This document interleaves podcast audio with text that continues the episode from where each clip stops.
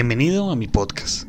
En el día de hoy hablaremos de uno de los lugares más misteriosos del planeta, un sitio que muchas personas han oído escuchar, un sitio que por años ha llamado la curiosidad de muchos, pero muy pocos se atreven a pasar por ahí. Primero, porque uno no puede jugar con la fuerza del océano, y segundo, porque no muchas personas tienen el valor para viajar a este punto, ya sea que lo hagan en barco o en avión, tendrían el mismo desenlace. Así que abroche su cinturón y sumérjase en este viaje que haremos al Triángulo de las Bermudas. El Triángulo de las Bermudas es un área geográfica en forma de triángulo equilátero, la cual está situada en el Océano Atlántico y está conformada por las Islas de las Bermudas, Puerto Rico y Miami. Al momento de unir estos tres puntos se forma un triángulo de unos 1.600 a 1.800 kilómetros de lado y una superficie de 1.1 millones de kilómetros.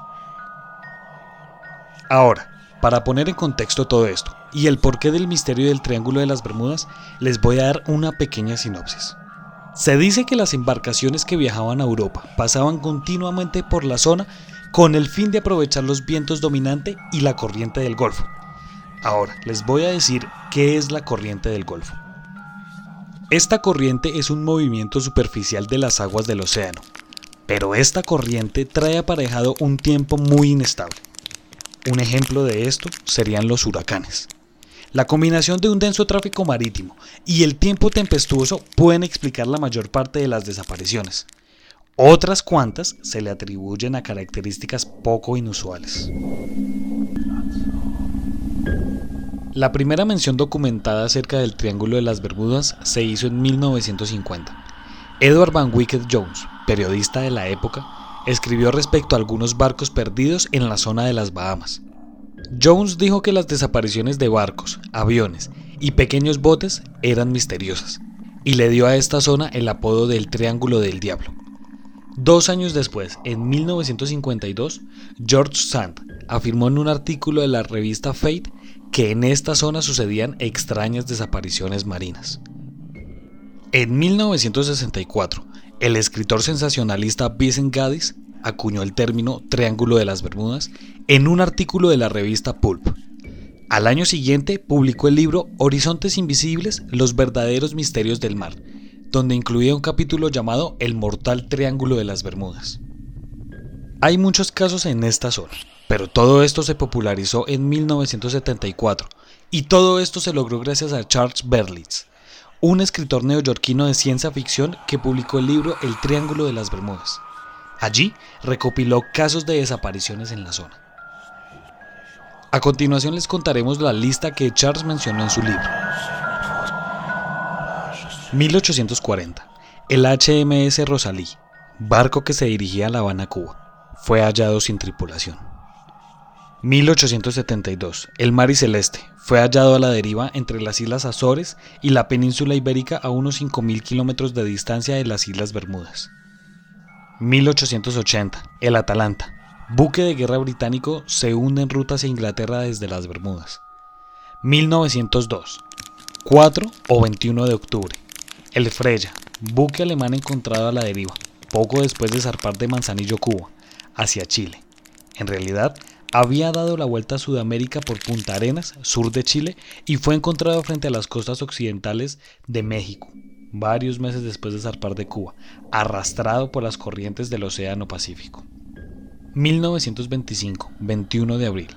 El Raifuku Maru se hunde con testigos en medio de una tormenta a 1063 kilómetros al norte de Islas Bermudas. 1925, octubre se pierde el carguero estadounidense SS Cotopaxi, que desde la costa de Florida transmitió que el clima se encontraba en calma y no envió ninguna señal de auxilio. En realidad, Meyers, capitán del barco, informó por radio que el barco estaba escorado y que tenía la bodega llena de agua. 1926. Se hunde el SS Sudufco debido a un huracán. Un capitán que salió en su búsqueda lo llamó abro comillas, el peor clima que he visto en mi vida. 1945. Desaparecen cinco aviones TBM Avengers, el famoso vuelo 19, de la Marina estadounidense desde Fort Lauderdale. 1947. Se hunde el Army C-45 Superford, a 160 kilómetros de las Bermudas. 1948. Desaparece la aeronave Tudor 4 Star Tiger, con 31 pasajeros. 1948. Desaparece el avión DC-3 NC-16002, con 28 pasajeros y la tripulación. 1949. Desaparece el segundo Tudor 4 Star Ariel. 1950. Desaparece el avión Globemaster de la Fuerza Aérea Estadounidense. 1950. Se hunde el carguero estadounidense SS Sandra, después de pasar por San Agustín, Florida, en su ruta hacia Puerto Cabello, Venezuela. 1952. Desaparece un avión de transporte British York, con 33 personas a bordo. 1954. Desaparece el avión Lockheed Constellation de la Armada estadounidense, con 42 pasajeros a bordo. 1956. Desaparece una avioneta de la Marina estadounidense, el Martin P-5M, con 10 tripulantes. 1962. Desaparece el avión KB-50 Tanker de la Fuerza Aérea Estadounidense. 1967. Desaparece el avión militar YC-122, convertido en un avión de carga. 1967. Se hunde el crucero Whitecraft a una milla de Miami. Realizó una llamada a la Guardia Costera, pero a los 19 minutos ya se había hundido completamente. 1972, aunque Berlitz dice que fue en 1973 se hunde en una tormenta dos cargueros alemanes, el Anita de 20.000 toneladas con una tripulación de 32 personas y su barco gemelo, el North Variant, ambos con cargas de carbón. Un sobreviviente de este último fue encontrado flotando en una balsa. Describió la pérdida del barco en medio de un huracán. Las olas rompieron la tapa de la compuerta y lo hundieron rápidamente. Ahora, lo más curioso de todos estos misterios es que se afirman que un par de ellos son inventados por Berlitz.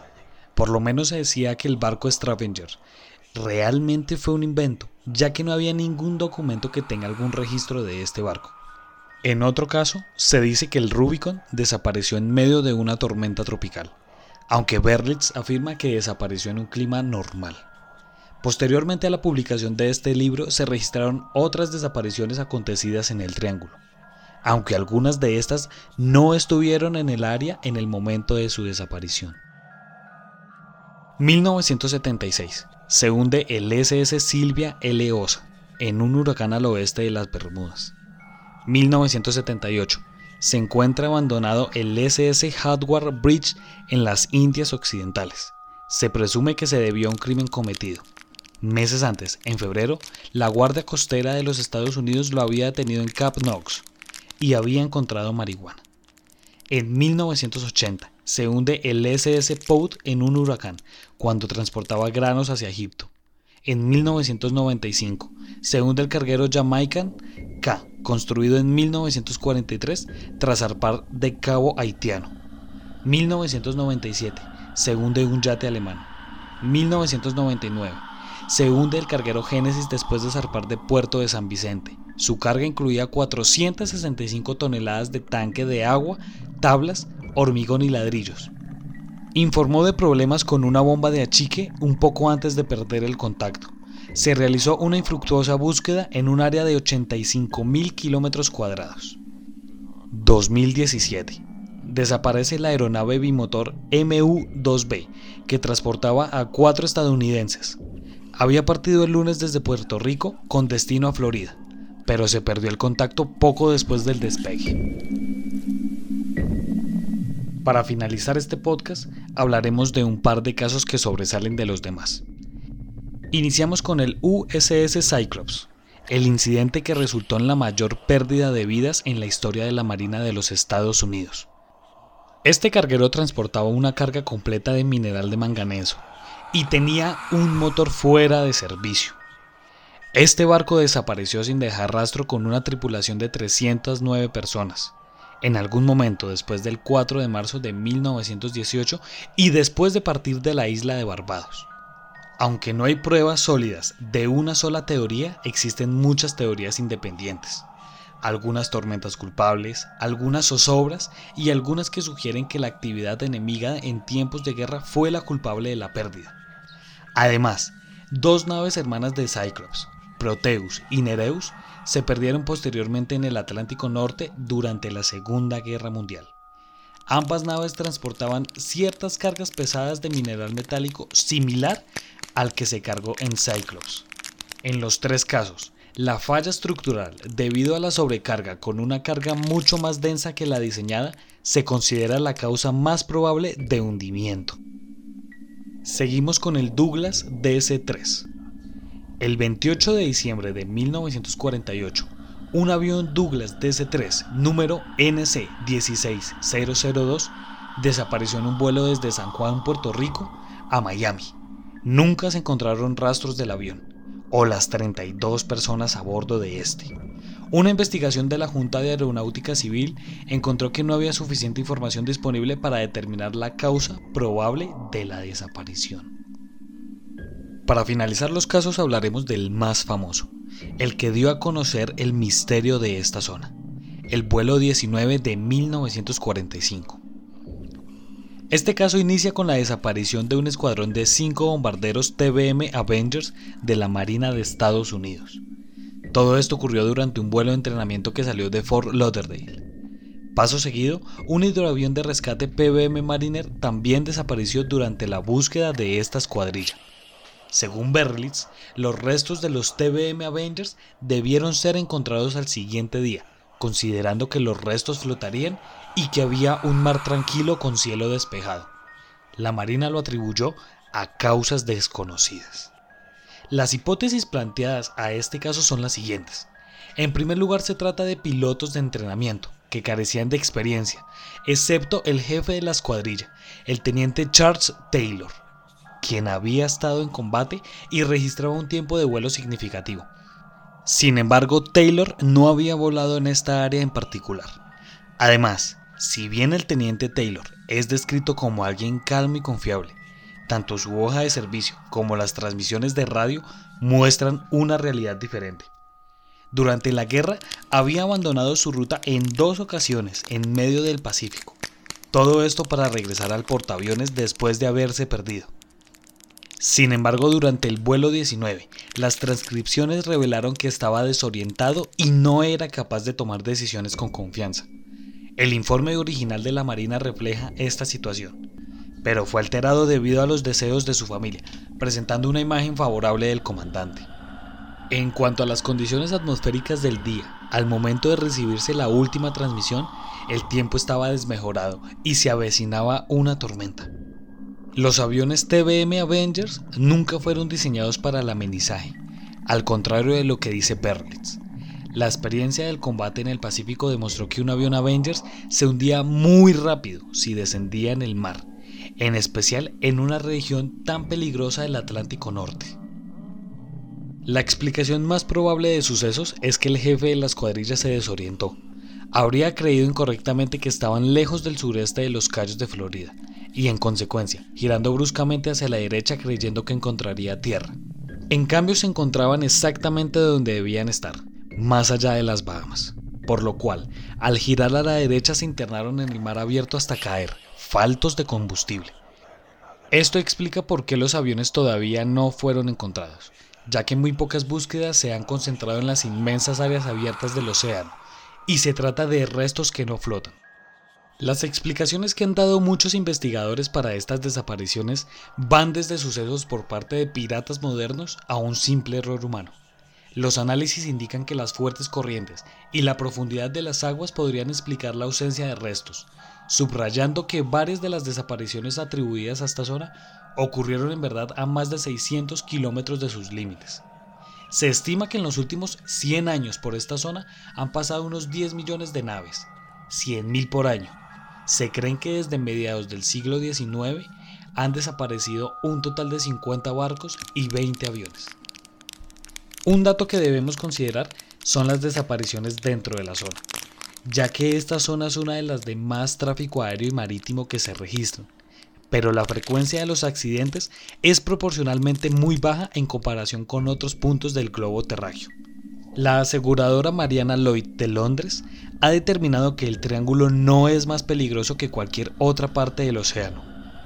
Los archivos de la Guardia Costera confirman esta conclusión, De hecho, el número de supuestas desapariciones es relativamente insignificante considerando el número de naves y aviones que pasan regularmente a través del triángulo.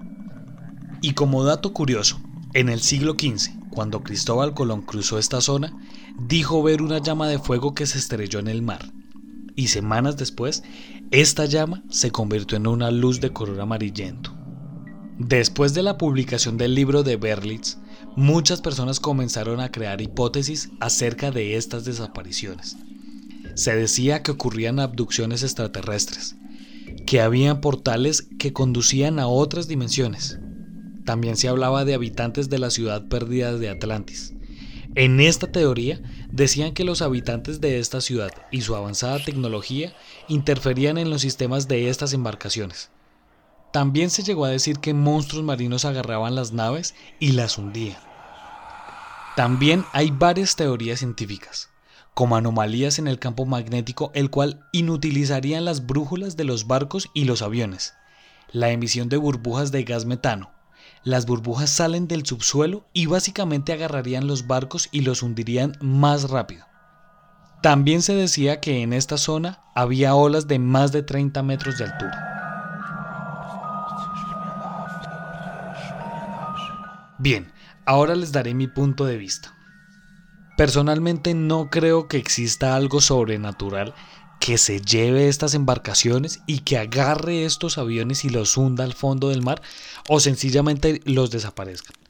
No soy muy creyente de, la, de esta civilización perdida en el fondo del mar. Tampoco soy muy creyente de los monstruos marinos. Claro, ¿existen animales muy grandes que se han registrado? Sí. Pero más allá de eso, no creo en los monstruos marinos. Tampoco creo que existan portales dimensionales que lleven a otros puntos del espacio-tiempo. Con esto no quiero decir que no existan. Claro, pueda que existan. Yo no tengo la verdad absoluta de estos casos. Yo pienso que en la mayoría de estos casos todos fueron errores humanos. Que existan monstruos, que existan fantasmas, que existan portales, que hayan extraterrestres, claro, pueden existir, pero repito, yo no tengo la verdad absoluta.